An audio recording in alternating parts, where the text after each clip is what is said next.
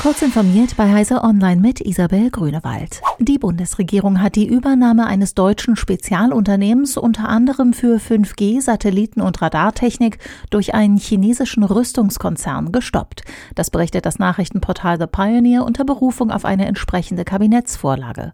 Das Außenwirtschaftsrecht erlaubt es der Bundesregierung zu prüfen, ob vom Erwerb eines deutschen Unternehmens durch einen ausländischen Investor eine Gefahr für die öffentliche Ordnung und Sicherheit der Bundesrepublik ausgeht ausgeht.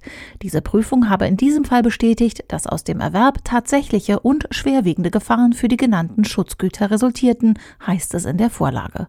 Der Erwerb gefährde außerdem die technologische Souveränität Deutschlands im Bereich künftiger Mobilfunksysteme. US-Konzerne verschiedener Branchen haben den amerikanischen Kongress und den künftigen Präsidenten Joe Biden zu einer engen klimapolitischen Zusammenarbeit aufgefordert. In einem offenen Brief erklärten die Unternehmen, eine Rückkehr der Vereinigten Staaten zum Klimaabkommen von Paris zu unterstützen.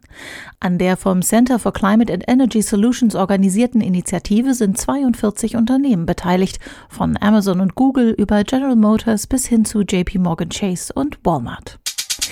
Wer unter Windows die Schutzlösung Total Protection von McAfee benutzt, sollte die Anwendung auf den aktuellsten Stand bringen.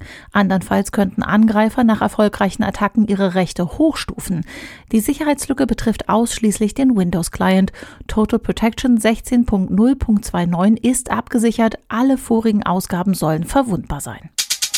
Deutschlands Telekommunikationsunternehmen setzen immer stärker auf Ökostrom, um ihre Antennen, Server und Shops klimaschonender zu betreiben.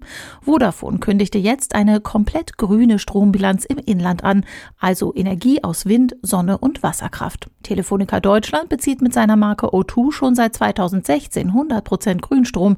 Die Deutsche Telekom deckt ihren Stromverbrauch im Inland schon seit Jahresbeginn komplett mit Erneuerbaren ab und setzt hierbei ebenfalls auch auf Zertifikateeinkauf. Diese und weitere aktuelle Nachrichten finden Sie ausführlich auf heise.de. Werbung.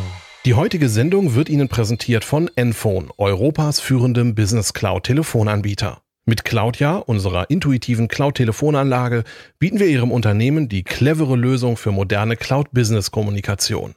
Kostensparend, kompatibel und auch in Zeiten von Homeoffice extrem zuverlässig. So sind Sie etwa mit der praktischen Erweiterung Envoice for MS Teams auch innerhalb der Microsoft Teams Software ganz normal unter Ihrer gewohnten Rufnummer erreichbar. Erfahren Sie jetzt mehr auf enphone.com.